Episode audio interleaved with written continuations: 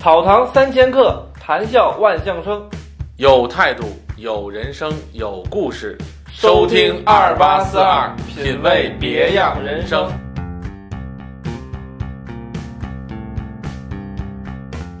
这个属于汽车研发的第一阶段，也是非常重要的一个阶段。通过手工的方式呢，加长加宽。二零一二年广州的国际车展，会上看到了所有车，它都会量产吗？无外乎就两种原因：一是考虑到成本，二是工艺上无法实现。大家好，欢迎收听本期的二八四二，我是二八。本期我们的四二老师，呃，依然没有在，但是今天我们请来了驻场嘉宾，他是从事汽车领域相关工作的，今天就由他和我们一起聊一聊汽车那些事儿。首先，先请我们的嘉宾发个声。大家好。呃，是这样的，我们节目有个传统，就是每个嘉宾会有一个代号，这个代号呢是两位数字组成，你选择一下吧。呃，我选择十二号，因为十二号一直是我的幸运数字。首先，呢，您和大家介绍一下，您是从事汽车领域哪方面工作的？呃，我主要是从事汽车制造项目、汽车制造项目管理方面的。那您主要是从事在哪个汽车制造哪个阶段呢？一般我主要是负责汽车前期研发阶段的项目管理工作。那咱们就先从从这个汽车研发开始说。哎，就我们在脑海脑海中啊，就想象一道画一个画面，就是一位非常有艺术气息的设计师，在草图上帅气的描绘着这个非常犀利的线条，来勾勒出整个汽车的一个造型。实际上是这样的吗？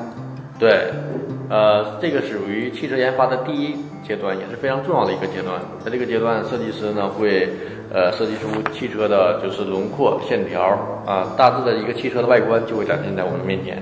啊，这是属于，哎，这算不算前？您刚才所提到的前期的调研、市场调研，是不是所谓的就是车型定位？我要做一个大概是个什么价位的，或者是定义成什么类型的车呢？是不是这调研是不是包括这一项呢？对，市场调研是很重要的，它会调查目前我们推出这款车型是适合中年人、老年人还是青年人，然后呢，它的价格、它的竞争对手，这个是要做一个前期市场调研的。其实前期的市场调研是非常重要的，它会根据市场现有的车型来发现现有的空缺，比如说在十万、二十万的区间，他们感觉可能要做更适合年轻人的口味的，而且这个定价是不是有更有竞争竞争的优势？所以说他们会根据一个适合的人群，还有个价位来推出这款车的外形，包括它的价格。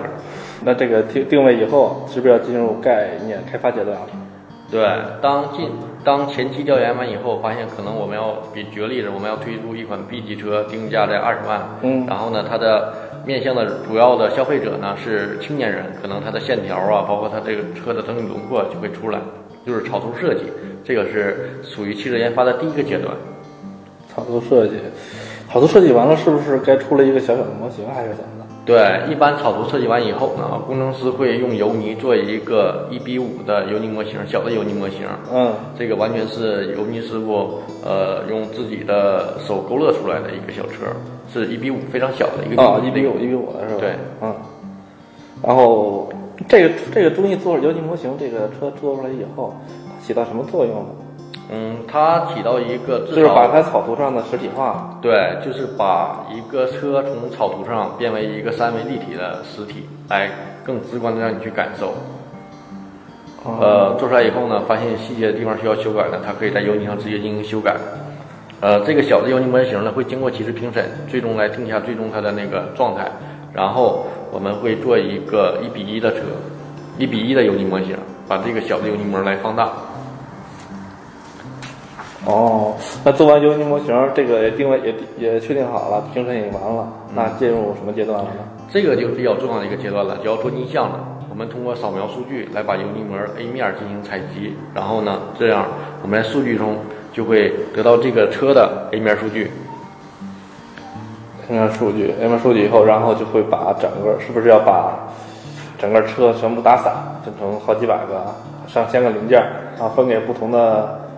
呃，工程师来设计这个零件还是怎么的？呃，前期可能还更注更多的是外观，可能把车分为机盖啊、尾翼啊、车门呐，然后顶棚啊，啊，分成几个大块是吧？对，分成几个大块来分出来做逆向，先做外饰，然后再做内饰，要把我整体的轮廓先确定好。然后再向里面来呃扩散，做内饰啊，包括发动机啊、线束的一些布置，是这样。哦，那这接下来的该该进入哪阶段了呢？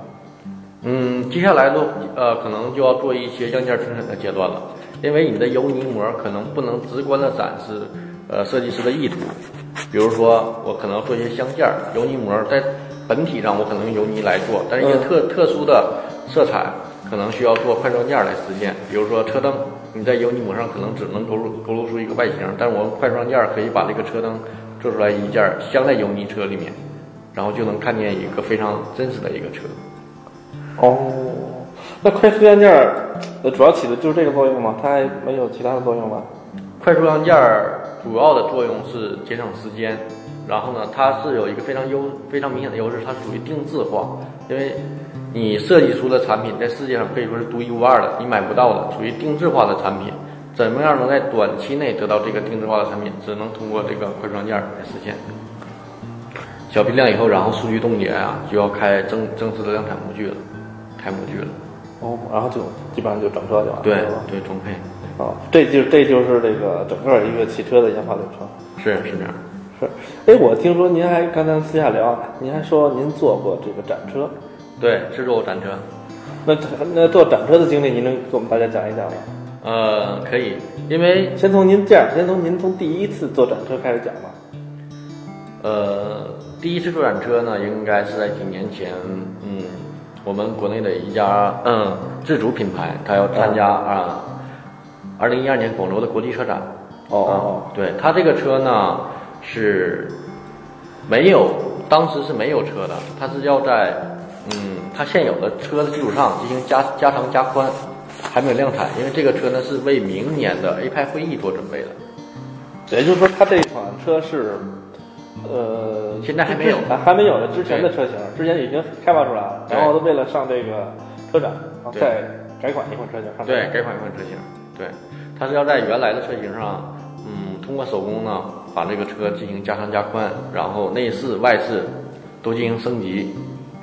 但哦，您打打打打断您一下，您刚才说加长加宽，嗯。这加长加宽就是咱们所说的那个 L 是吧？S L 什么这个 L？，对对对，是是这个意思，就是 A4L 和 A4 的区别。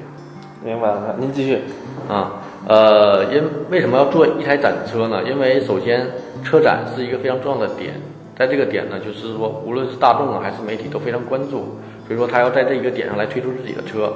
但是因为我现在没有车，为了赶这个点，所以我要做一台展车，啊，通过手工手工来做，就是所谓的纯手工打造的对，纯手工打造的，对对对，就是我们会，嗯嗯，用它它现有的车，然后呢把车身进行解剖，嗯，通过手工的方式呢加长加宽，内饰外饰呢都是重新都是全部重新设计的，嗯嗯，来来做快装件，然后给它装配到一起，呈现在呈现给大众。那这车能开吗？能上路吗？呃，可以慢开，但是不能上路。这个车属于、啊，没法上牌的？对违违法的车的，对，哦但是它作为展示用是完全可以的。哦，也就是说，您说是不是所有的在在那个展会上看到的车都能开呢？呃，所所谓的都能动展呢？车一般分为几种，一般来说，我们在车展上看到的车要比我们在四 S 店看到的车更漂亮嗯啊，造型呢也会更犀利一些嗯。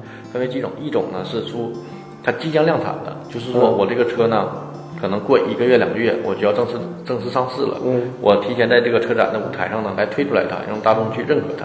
嗯这种车跟即将量产的车呢是没有什么区别的。嗯啊，可能是呃细节方面做得更好一些，比如说油漆啊喷得更亮一些，然后它呢是完全可以开的，是可以保证正常功能，是没有任何问题的。嗯还有一种车，展车呢是离量产还有一段的距离，但是它为了展现我这个企业未来造车的一个方向，嗯向公众展展示我我公司造车的一个理念，会先推出来一款车。这个车呢，通常呢只是有外形，嗯，外饰、内饰能看见，呃，它的发动机呢，可能也许是没有的，也许是不能开的。嗯这是一款车，就是外饰、内饰都能看的。还有一种展车呢，就属于概念级的了，它可能只能看看见外饰，外形。对，内内饰饰可能都看不见。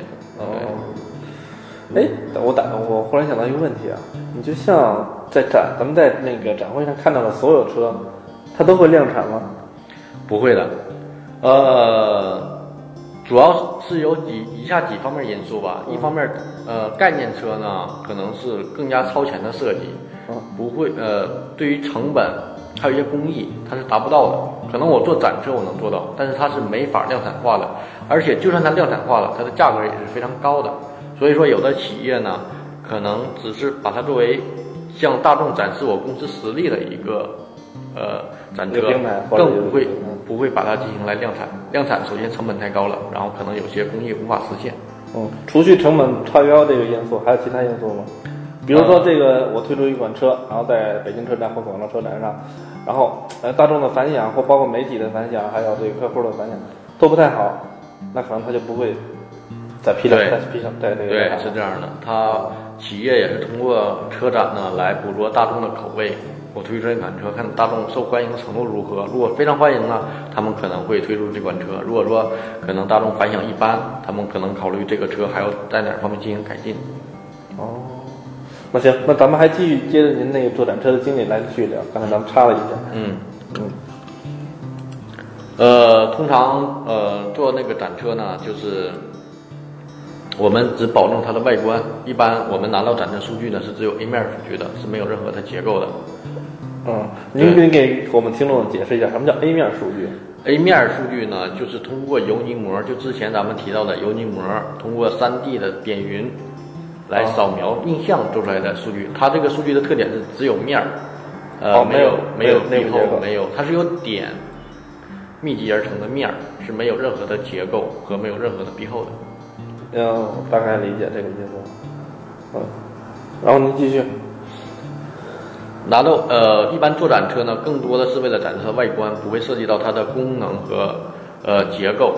呃，外观呢，做展车涉及的工艺比较多，可能有一些碳纤维啊、水软印呐、包括电镀啊，包括包覆啊这些。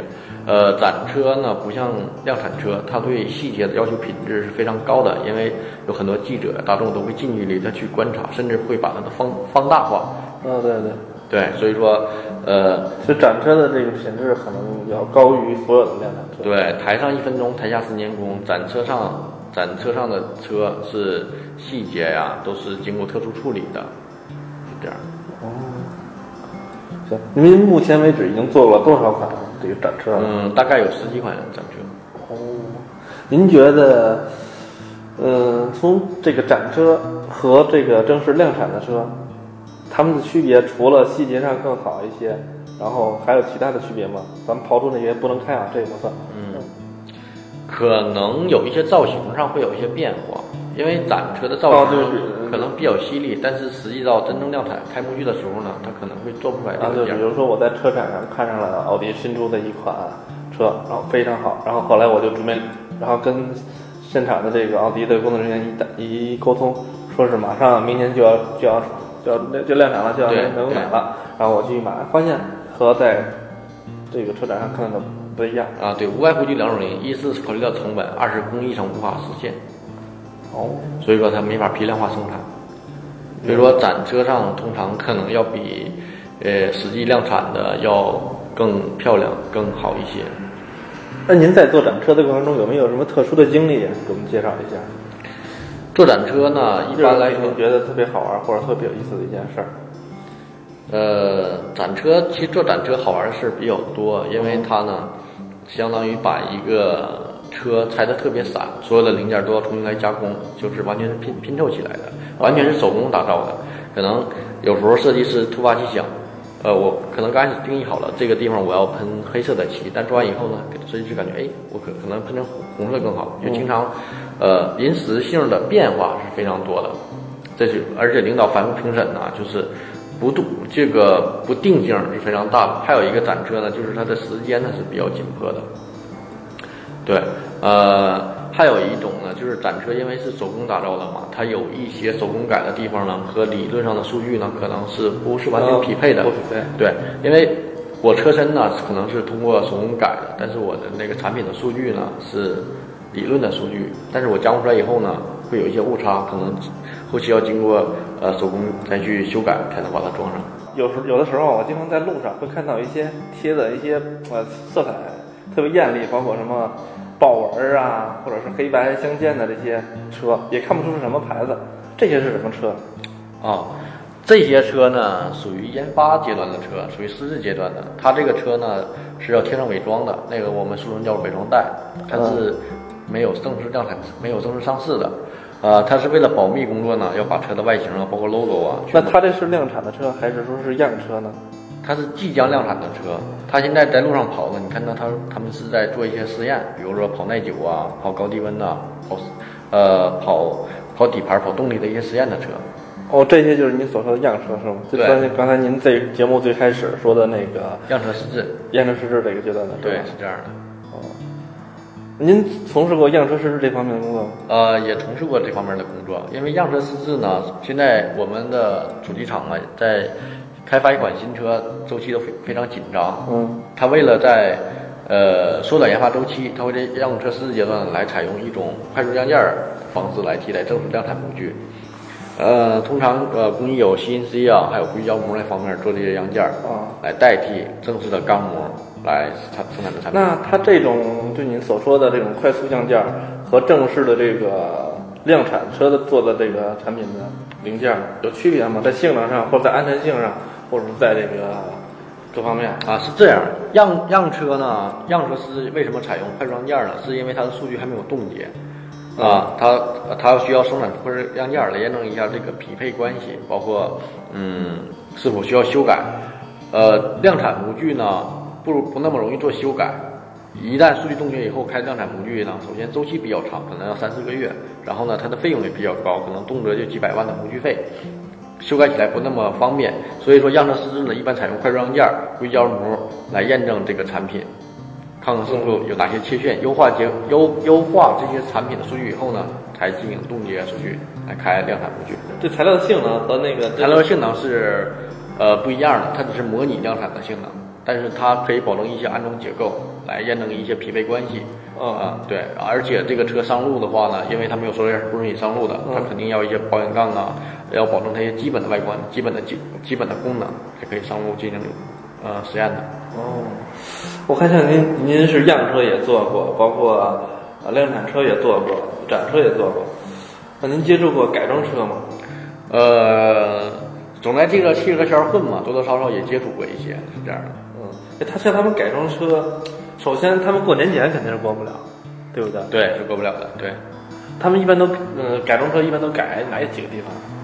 呃，改装车怎么说呢？呃，看个人的爱好吧。如果真正的发烧友那种呢，可能轮毂啊，包括呃排气呀、呃这些都是要换的。我可能大多数咱们路上看的都是车身颜色，换啊，车身颜色是无所谓的？车身颜色入门级的是吧？对对，这个属于是入门级的。呃，有很多的人呢，可能更喜欢为了车看起来更加运动，会加一些尾翼。哎，咱们提到尾翼了，您说说这尾翼除了能装逼，还有什么作用啊？嗯，它正常来讲呢，尾翼的作用是赛车上用的比较多的。对啊对，当汽车跑到一定速度呢，它的尾翼呢可以产生一个向下的压力，防止汽车跑着跑着就发飘了。嗯但是实际上，我们这些民用的车加上尾翼呢，更多的是为了好看，因为我们速度可能达不到呃那么快，所以说它也就产生不了什么向下的压力。但是你我因为之前之前买车的时候就跟那个呃四 S 店的销售销售就聊，他说带尾翼的要贵一些。呃，可能是这样吧。首先，尾翼它毕竟是一个产品，它有单价的，它要贵一些。其二，其次呢，尾翼呢，它是呃外观上更加好看一些，但是贵不了太多。那咱们刚才说到了，说这个现在总在你总听你们这个汽车上这个汽车界的说这个轻量化，汽车越来越轻，为什么不能汽车越来越重呢？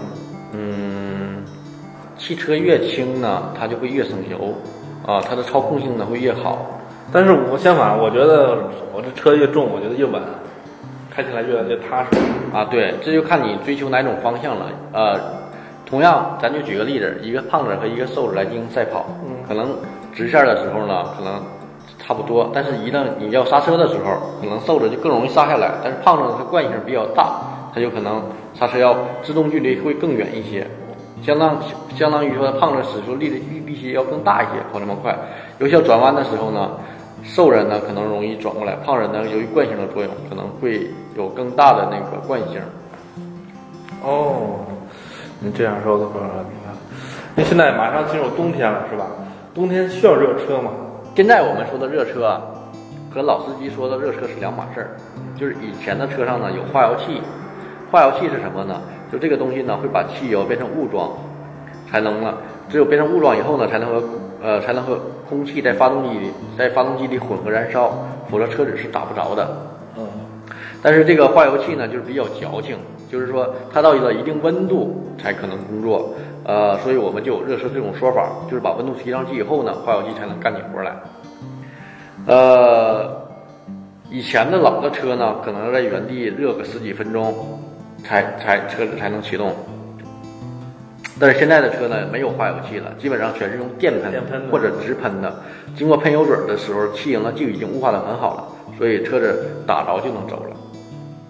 但是有时候呢，机油，机油呢是放了很久，就是说我们需要几十秒钟把机油呢重新分配到它的工作岗位，所以说一上来呢就不能暴力驾驶，最好是慢慢的来驾驶，但是不需要呃热车，只要慢慢开就可以了。因为最近我发现汽车好像有好多车都有这种功能，自动启停这功能。然后销售说，这四 S 店的销售也说这样省油，真的省油吗？呃，是这样的，存在的东西呢，肯定是有一定意义的。自动启停最早的时候呢，是在欧洲，在欧洲的油耗测试中呢，它的呃效果是很明显的。呃，欧洲的油耗测试流程里呢，是在好几段比较长时间的等车时间里头，比如说等等红灯，但是是比较长时间的。自动启自动启停呢，能关闭暂时关动发关关闭发动机，连喷油都不喷了，肯定省油了。呃，但是呢，还有一个问题，就是自动启停呢，它在启动的一瞬间呢，它的喷油量是比较大的。对啊，所以说这就看你实际的路况了。如果说你是正常的等红灯或者长时间的停车的话，自动启停肯定会省油的。但是如果说堵车、不动这种这种的话，肯定自动省油，肯定是费油的。所以说建议还是大家手动把它关掉。哦，那现在比较流行的那种混合动力的，电和油混这种两种混合动力呢啊，这种是当然是省油的了。首先，因为混合动力呢，一般设定呢是在四十公里每小时四十公里以下呢，它是用电来进行启动的。所以说，你呃，无论是堵车越堵车呢，它可能越省油，因为它根本不用油，只要在十五在四十公里以下，它是一直用用电的。超过四十公里呢，才会发动机才会介入，电就停止。啊，这也不用充电是吧？它是发动机给你充电的，就是它是不用充电的，它是说你只需要加油，不需要充电的。它是属于能量回收，发动机一般工作的时候呢，就会给这个呃进行充电。对，这个可能真比那种纯电动的要好一些，我觉得是吧？对我认为混合动力可能是未来的一种趋势吧，因为它首先呃比较省油，可能百公里油耗只在三点五到四个油之间。其次呢，它比较省事儿，就是不用充电，只需加油就可以了。是，行，那咱们今天的这个节目就先做到这儿，然后咱们下期呢，如果有机会再把您请过来，好的再继续深入的聊一聊汽车方面的那些事儿。好的好的，很荣幸能参加二八四二这个节目。行，那咱们今天节目就到这儿，好，再见。好，好再见。嗯。草堂三千客，谈笑万象生。有态度，有人生，有故事。关注二八四二，下期节目再见。